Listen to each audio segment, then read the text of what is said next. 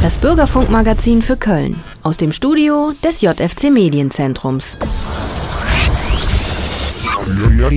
Kreativfunk. Kreativfunk. Die Kreativhelden on Air. On Air. Einen schönen guten Abend. Ihr hört den Kreativfunk, das junge Radiomagazin aus Köln. Und für euch am Mikrofon heute Abend bin ich, Annika Joost. Und ich, Johanna Ganz. Wir sind von der Kölner Journalismusschule und wir übernehmen heute den Kreativfunk. Die Kölner Journalismusschule bildet hauptsächlich Politik- und WirtschaftsjournalistInnen aus. Und damit sind wir auch beim Thema, mit dem wir uns in den letzten Monaten beschäftigt haben. Das ist nämlich ein sehr politisches. Inklusion. Ich habe da ja zuerst ans Abbauen von Barrieren gedacht. Und zwar vor allem für behinderte Menschen. Aber in den Recherchen haben wir herausgefunden, Inklusion ist ja viel breiter. Stimmt's, Johanna? Genau. Inklusion bedeutet nämlich einbinden und meint damit alle Gruppen in die Gesellschaft einbinden. Dazu gehört im weiteren Sinne auch die Anbindung zwischen Stadt und Land und die Integration von Migrantinnen, aber auch noch viel mehr. Auch im Internet muss es Inklusion geben und Menschen ohne Wohnungen müssen wieder in den Wohnungsmarkt integriert werden. Ihr seht also, Inklusion ist viel breiter, als man am Anfang denkt.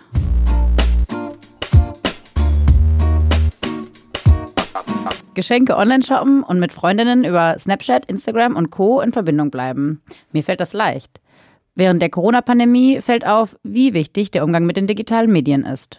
Kann man dann nicht mithalten, droht schnell soziale Isolation. Menschen mit einer Lernbehinderung fällt der Umgang mit dem Smartphone oft nicht so leicht. So geht es auch Silvia Kläuber. Sie hat eine Lernschwäche, die als Behinderung anerkannt ist. Ich habe mich mit ihr getroffen und über alltägliche Herausforderungen gesprochen. Silvia Kläuber muss den Weg zu einer Adresse finden, wo sie heute noch einen wichtigen Termin hat. Doch das ist gar nicht so einfach, denn der Umgang mit Google Maps ist ihr zu kompliziert. Die 46-Jährige hat Mühe damit, lange Wörter zu schreiben oder komplizierte Vorgänge zu verstehen. Ganz allein ist Silvia Kläuber mit ihrem Problem mit Google Maps und dem Smartphone aber nicht. Da hilft der Jürgen mir manchmal, weil das, das habe ich irgendwie noch nicht so raus, den Dreh. Gebe ich ehrlich zu, das weiß ich nicht so noch nicht so genau. Jürgen, der hier lieber nur seinen Vornamen hören möchte, ist Silvias Betreuer im ambulanten betreuten Wohnen des Vereins Miteinander Leben e.V. Er besucht sie einmal die Woche und hilft ihr bei Arztbesuchen, bürokratischem Schriftverkehr und auch bei Fragen zu Smartphone und Tablet. Denn die Geräte benutzt sie täglich. Also gucke ich in Facebook rein, in Instagram und ich habe bei WhatsApp immer Nachrichten. Was mache ich noch? Ah ja, genau, Nachrichten lesen, so, was in Köln so passiert und in der Welt so passiert. Ja, und so manchmal so, so bei, bei YouTube auch Filme gucken und so. So wie Silvia Kläuber wollen viele Menschen mit einer Lernschwäche oder anderen Behinderung die technischen Möglichkeiten nutzen. Sie bekommen seit Juni 2021 Hilfe im Pixellabor in Köln. In dem inklusiven Internetcafé stehen acht Computer und freies WLAN bereit. Außerdem sind sogenannte Experten vor Ort, die bei Fragen und Problemen helfen können, weiß Chefin Monika Ruffert. Es ist ursprünglich entstanden aus der Zielgruppe Menschen mit Lernschwierigkeiten, die gesagt haben, wir wollen auch das Internet nutzen, wir möchten auch die Geräte nutzen, hatten aber keine eigenen Möglichkeiten. Aber es kann jeder kommen. Das Hauptproblem sei, dass die meisten zu Hause gar keinen Zugang zu Internet oder Computer hätten, so Ruffert. Außerdem hätten viele Verständnisprobleme. Also es gibt noch viele Menschen, die äh, einfach eine große Hürde in, dem, in den digitalen Medien sehen und die sich dann erstmal gar nicht so trauen, damit umzugehen. Und durch unsere oder durch die Unterstützung auch unserer ExpertInnen werden einfach auch diese Barrieren abgebaut. Oft bleiben die Menschen dann den ganzen Nachmittag und schreiben Briefe, hören Musik oder schauen Videos. Silvia Kläuber nutzt das Smartphone schon viele Jahre. Es gibt ja auch ein Stück Selbstständigkeit. Ja, dass ich vielleicht Wege finde, wo ich hin möchte oder mit dem Einkauf, wo doch das Lockdown noch war, war ich auch im Internet einkaufen, weil man konnte nichts kaufen und du halt so Sachen machen, halt so Freunde finden auch manchmal und sowas. Die Menschen rücken mit Hilfe der technischen Geräte näher zusammen. Das berichtet auch Monika Ruffert aus dem Pixellabor. Wir merken hier ganz klar, dass die Leute auch den Kontakt suchen und ähm, wirklich über den persönlichen Kontakt die Hilfe äh, gerne nutzen und wir so dadurch ja, Stammkunden haben, die immer wieder kommen, die Fragen stellen, denen, die wir unterstützen. Beziehungsweise ganz oft ist es auch so, dass sie sich schon gegenseitig unterstützen. Wenn einer eine Frage hat, zum Beispiel zu Excel, dann gibt es hier jemanden, einen Stammkunden, der äh, dann sagt, ach, kann ich dir zeigen? Und dann sitzen die beisammen. Eine App, mit der sie ganz alleine zurechtkommen würde, möchte Silvia Kläuber nicht nutzen. Sie freut sich, wenn Jürgen ihr hilft, denn der ist schließlich ein sehr guter Freund. Das Kölner Pixellabor in der Aachener Straße hat Dienstag bis Freitag von 14 bis 18 Uhr für alle geöffnet. Dann sind auch die ExpertInnen vor Ort und können bei Fragen und Problemen helfen.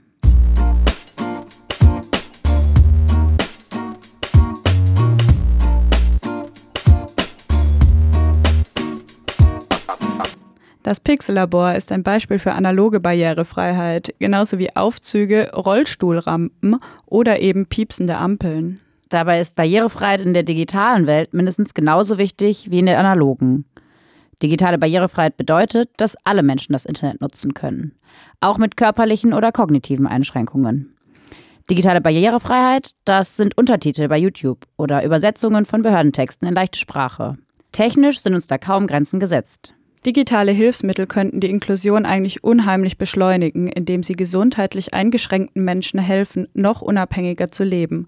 Zum Beispiel Rose Jokic, die sich ein Leben ohne Smartphone gar nicht mehr vorstellen kann. Sie ist von Geburt an blind. Ihr Smartphone liest ihr die Briefe vor und hilft ihr, das richtige Klingelschild zu finden. Aber oft prallen das, was die Technik eigentlich könnte, und das, was Webseiten und Apps zulassen, schmerzlich aufeinander. Man kann eigentlich alles machen, was die anderen auch tun mittels äh, Smartphone. Aber äh, es ist natürlich auch da wichtig, dass die Apps barrierefrei sind. Weil wenn zum Beispiel in einer App genauso wie auf einer Webseite die Schaltflächen nicht beschriftet sind, dann sagt der Screenreader nur Schalter. Aber man weiß nicht, was passiert, wenn man diesen Schalter drückt. Ein Screenreader ist ein digitales Hilfsmittel für sehbehinderte Menschen. Alles, was auf dem Bildschirm zu sehen ist, wird in Sprache umgewandelt. Die Software für einen Screenreader ist auf den meisten Computern und Smartphones schon vorinstalliert. Professor Eike Godehard leitet den Schwerpunkt Intelligente Systeme im Masterstudiengang Inclusive Design an der Hochschule Frankfurt. Ihm ist es wichtig, dass seine Informatikstudenten darauf achten, Barrierefreiheit von Anfang an mitzudenken, wenn sie Software entwickeln. Das erste war sozusagen die technischen Möglichkeiten, die schon, schon über, jetzt über 20 Jahren da sind oder entwickelt wurden und immer wieder verfeinert wurden. Auf der anderen Seite auch das Bewusstsein, die Unterstützung, das wirklich auch umzusetzen, frühzeitig. Nicht erst, ja, ich bin halt fertig mit der App und dann mache ich hinten dran noch so ein bisschen Barrierefreiheit, damit ich irgendwie einen schönen Anstrich habe. Viele ähm, Informatiker, die kommen aus ihrem Bachelorstudiengang und haben noch nie was von Barrierefreiheit gehört. Domingos de Oliveira kennt solche späten Einsichten von Grafikern und Entwicklern gut. Seit 20 Jahren berät der Blinde Firmen und öffentliche Einrichtungen zum Thema digitale Barrierefreiheit. Ich habe es natürlich am liebsten, wenn die Leute mich schon bei der Konzeption, also schon beim Design der Oberfläche oder bei der Überlegung, wie äh, ordne Buttons an oder wie äh, beschrifte ich die Sachen, äh, welche Farben werden verwendet, welche Kontraste und so weiter, wenn die mich da schon mit reinnehmen. Manche Sachen lassen sich halt im, im Nachhinein relativ schlecht umsetzen, wenn sie nicht von vornherein mitgedacht wurden. Viele große Technologiekonzerne haben das bereits verstanden. Sie beschäftigen eigene Teams, die barrierefreie Produkte entwickeln. Kleinere Unternehmen können sich das meist nicht leisten, denn Barrierefreiheit im Netz eröffnet kaum neue Einnahmequellen. De Oliveira ist daher überzeugt, dass auch der Mangel an verpflichtenden Standards dazu führt, dass Barrierefreiheit im Netz noch immer nicht selbstverständlich ist. Manchmal fehlt auch einfach die, die harte Richtlinie sozusagen, was genau sollen wir jetzt umsetzen. Deswegen gibt es auch so relativ wenige Informationen in verständlicher Sprache zum Beispiel, einfach weil es dafür keine harten Kriterien gibt, was ist verständliche Sprache. Und solange es diese harten Kriterien nicht gibt, werden die meisten Akteure es auch nicht umsetzen, weil sie einfach die Notwendigkeit zum einen nicht sehen, aber auch immer fragen, ja, wie messen wir denn jetzt Verständlichkeit oder wie messen wir Barrierefreiheit? Zwar schreibt eine EU-Richtlinie vor, dass zumindest öffentliche Einrichtungen Barrierefreiheit auf Webseiten und Apps ab 2021 garantieren müssen. Für die Privatwirtschaft gibt es solche konkreten Vorgaben allerdings noch nicht bis alle Banken dazu verpflichtet sein werden, dass ein Automat mit Sprachausgabe ausgestattet wird, äh, gibt es eine Übergangsfrist, ich glaube, bis 2039. Bis dahin wird es wahrscheinlich gar keine Bankautomaten geben, weil wahrscheinlich gar kein Mensch mehr Bargeld nutzt. Kreativfunk. Kreativfunk. Another Day in Paradise. Für mich sind das meine eigenen vier Wände. Ja, für mich auch. Denn was ich zu Hause tue oder lasse, das ist meine Privatsache. Diese Freiheit ist ein Menschenrecht. Für BewohnerInnen von betreuten Wohnheimen wird diese Freiheit aber eingeschränkt. Auch für ehemals Obdach- und Wohnungslose, die in solchen Wohnheimen leben. Sie müssen sich an Verhaltensregeln halten und dürfen nur zu bestimmten Zeiten das Haus verlassen. Klingt nicht wie im Paradies. Um in solchen stationären Einrichtungen aufgenommen zu werden, müssen Betroffene gewisse Hürden überwinden. Viele können zum Beispiel ihre Kinder nicht mit dorthin nehmen. Auch das geliebte Haustier müssen Betroffene oft zurücklassen. Anders ist das bei dem Projekt Housing First. Hier bekommen die betroffenen Menschen eine Mietwohnung gestellt. Bill, der seinen echten Namen hier nicht hören möchte, war obdachlos. Ein gutes Jahr hat er im betreuten Wohnen gelebt, bevor er bei Housing First eine eigene Wohnung beziehen konnte. Man kann halt nicht immer das Runde durchs Eckige drücken. Housing First befreit sich davon und einmal hat sich das für mich so wie Aufatmen angefühlt. Auf einmal war mir klar, so okay, also meine Wohnungslosigkeit hat ein Ende. Die Idee hinter Housing First? Mit einem festen Wohnsitz können sich Menschen besser um ihre Probleme kümmern. Zum Beispiel eine Arbeit finden, um Alkohol loskommen oder eine Depression in den Griff kriegen. Ambulante Sozialhilfen können sie dazu freiwillig beanspruchen. Und bei Housing First ist das also so, da versuchen die halt nicht irgendwie ein mit Maßnahmen zu beglücken, sondern okay, Junge, hier hast du eine Wohnung, wenn du Hilfe brauchst, sagst Bescheid und wenn nicht, auch gut. Menschen sollen Verantwortung übernehmen, um sich verantwortlich zu fühlen. Über 80 Prozent der Betroffenen, die mit Housing First eine Wohnung bekommen, können diese auch stabil halten. Das besagt der Housing First Guide Europe von 2016, der Grundlage für den Projektbeginn in Deutschland und Europa gewesen ist. Vor allem zeigen das aber Evaluationen in den einzelnen Modellprojekten, wie zum Beispiel in Düsseldorf. Wer eine eigene Wohnung hat, macht auch in anderen Bereichen Erfolge. Die seelische und körperliche Gesundheit verbessert sich langfristig. Kai Hauptrich vom Frings-Treff hat das Housing First Projekt in Köln 2020 ins Leben gerufen. Er betreut neben Bill auch die sechs anderen ehemals Wohnungslosen im Projekt. Er meint auch, dass die selbstbestimmten Hilfeleistungen im Rahmen von Housing First den von etablierten ambulanten Hilfeeinrichtungen ähneln. Nur das Bündel ist ein anderes. Ne? Also mit der eigenen Wohnung anzufangen und sie nicht quasi ans Ende zu stellen, die Hilfen sehr selbstgesteuert anzubieten und dann die Methoden der sozialen Arbeit zu nehmen, die erwiesenermaßen wissenschaftlich messbar gut funktionieren. Dazu gehört zum Beispiel der akzeptierende Umgang mit Suchtkrankheiten oder eine ambulante Psychotherapie. Auch Jürgen Plitt meint, dass für viele Obdachlose eine eigene Wohnung die beste Lösung sei. Aber nicht für alle. Jürgen Plitt war Priester und hat 25 Jahre Berufserfahrung in der kirchennahen Stiftung Franzfreunde. Heute ist er dort Leiter der Wohnungslosenhilfe. Er plädiert für ein Nebeneinander der verschiedenen Hilfsmodelle. Die Erfahrung, dass manche Leute richtig aufblühen in der Wohnung, wenn sie in Wohnung sind und dann auch ihre Ressourcen auch sehr gut nutzen können.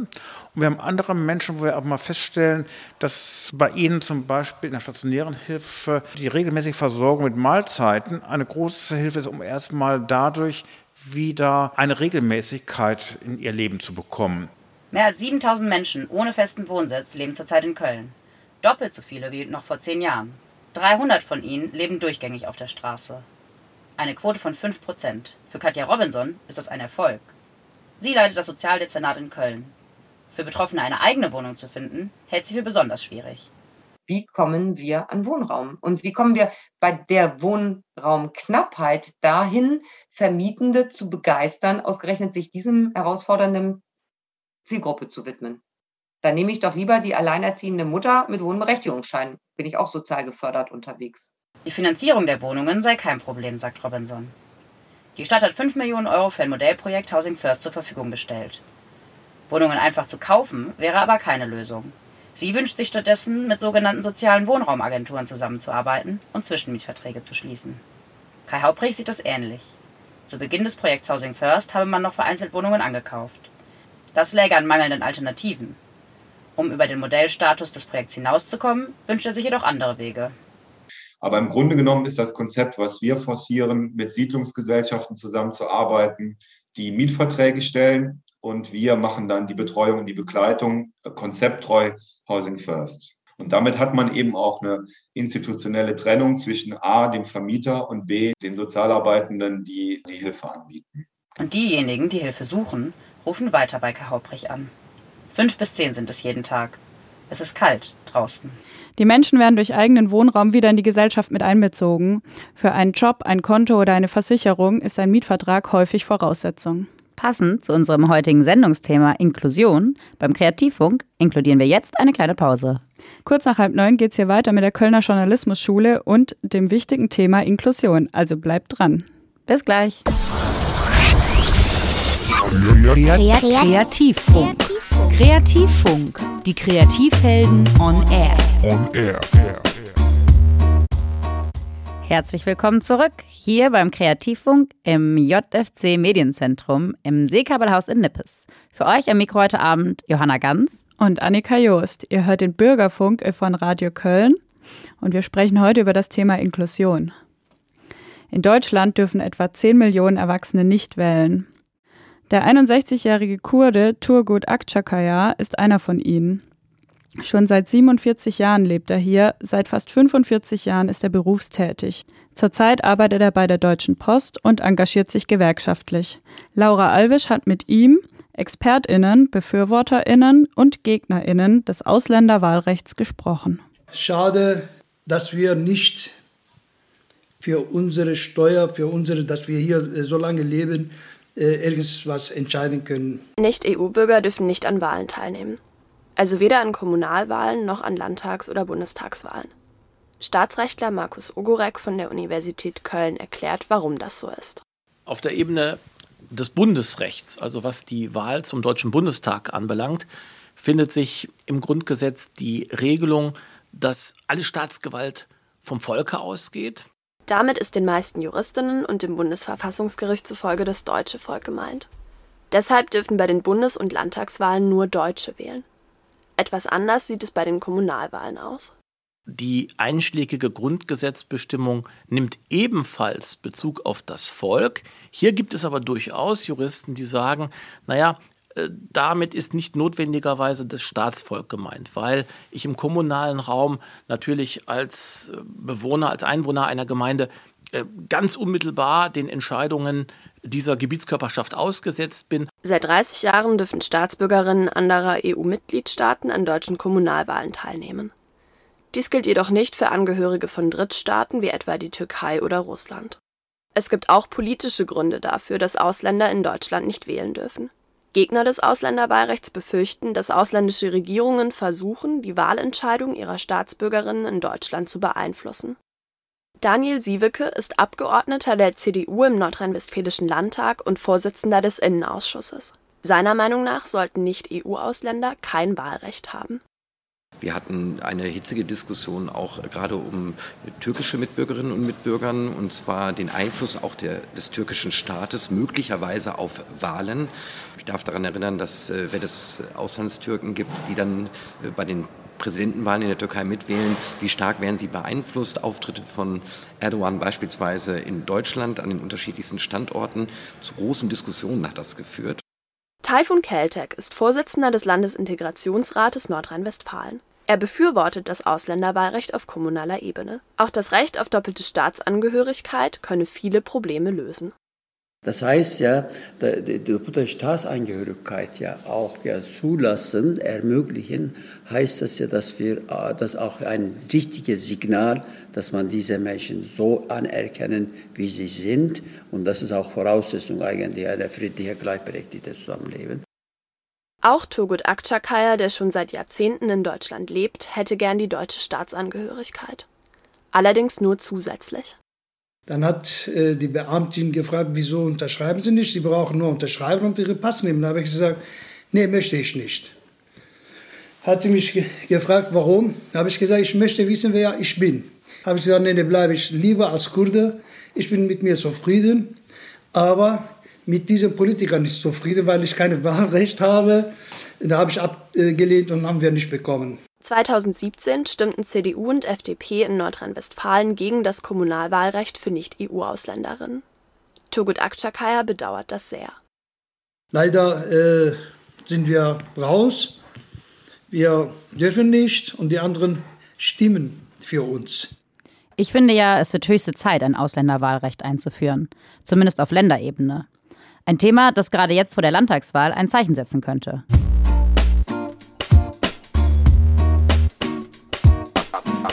Johanna, weißt du, ich treffe gern FreundInnen, gehe shoppen oder ins Kino, so wie am Wochenende. Dann setze ich mich in die 18 und bin schnell auf den Ringen. In Odenthal ist das aber anders. Die über 15.000 EinwohnerInnen der Gemeinde nordöstlich von Köln haben keinen Bahnanschluss. Wer von hier nach Köln will, hat eine lange Reise mit dem Bus vor sich. Obwohl die beiden Gemeinden nur zwölf Kilometer voneinander entfernt sind, müssen die Passagiere fast eine Stunde für die Fahrt einplanen. Wer da auf den ÖPNV angewiesen ist, sind vor allem Jugendliche ohne Führerschein. Unser Kollege Jakob Arnold war vor Ort. Er hat sich die einstündige Fahrt mit dem Bus angetan. Freitagabend in Odenthal. Marco sitzt an der Bushaltestelle. Heute will der 18-Jährige in Köln Freunde treffen. Deshalb wartet er auf den Bus nach Bergisch Gladbach. Von dort kann er dann mit der Bahn weiterfahren. Eigentlich müsste der Bus schon da sein, aber wie so oft kommt er nicht pünktlich. Dann hat man hier schon Verspätungen, die in 20 Minuten, halbe Stunde Bereich liegen. Eigentlich ist es ja normalerweise so, dass der ÖPNV da ist, dass man schnell von A nach B kommt. Aber durch das verhöhte Verkehrsaufkommen ist man dann halt doch mit dem, mit dem Fahrrad schneller, was eigentlich nicht der Fall sein sollte. Jeden Tag pendeln 1500 Odenthalerinnen nach Köln. In einer Bürgerbefragung vor zwei Jahren haben die Einwohner der Gemeinde ihren ÖPNV mit der Schulnote 3,6 bewertet. Viele von ihnen wünschten sich einen Bahnanschluss. Herbert Eidam hat die Bürgerbefragung mitorganisiert. Der Diplomingenieur arbeitet an einem Verkehrsentwicklungsplan für die Gemeinde. Da ist sicherlich der Handlungsbedarf. Aber bauen Sie mal eine neue Strecke. Wie lange dauert sowas? Das sind 20, 30 Jahre, wenn man durch diese ganzen Verfahrensschritte durch ist, um da die erste Schiene legen zu können. So von der Erfahrung her sehe ich da jetzt keine allzu große Chance, da erstmal eine Trasse zu finden. Birgit Scholle ist in der Gemeinde Odenthal für Mobilität und ÖPNV verantwortlich. Mit den Verfahrensschritten ist sie vertraut, die rechtlichen und bürokratischen Hürden kennt sie aus ihrer täglichen Arbeit. Da mittlerweile die ersten Trassenvorschläge vorliegen, ist sie zuversichtlich. Da ist noch ein weiter Weg zu gehen. Und da muss man natürlich auch alle mitnehmen. Ne? Den Landschaftsschutz, die Bevölkerung. Aber es wird kommen. Da bin ich von überzeugt. In den nächsten Jahren wird Marco weiter Bus fahren. Ein Auto kann er sich nicht leisten. Auch woanders hinzuziehen ist keine Option für ihn. Seit seiner Geburt wohnt er in Odenthal und ist mit Freunden und Familie eng verbunden. Wegen Menschen wie Marco, die auf den ÖPNV angewiesen sind, sagt Herbert Eidam. ÖPNV sollte man im Grunde genommen genauso behandeln wie Wasserversorgung oder Stromversorgung. Das ist für alle Bevölkerungsgruppen, sei es für, für die jüngeren Leute oder auch für die Senioren, total wichtig, dass sie dann auch eine gewisse Unabhängigkeit haben von Nachbarn oder auch vom eigenen Auto.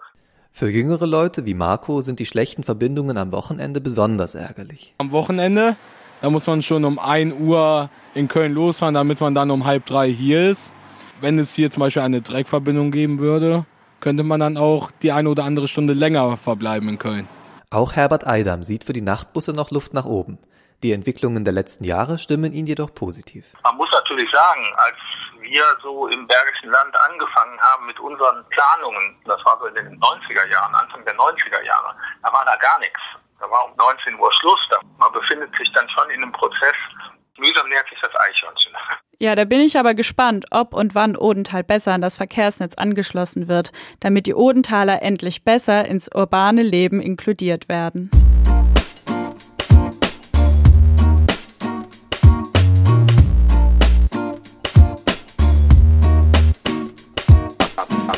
Wie wir hören, haben wir beim Thema Inklusion noch eine ganze Menge vor.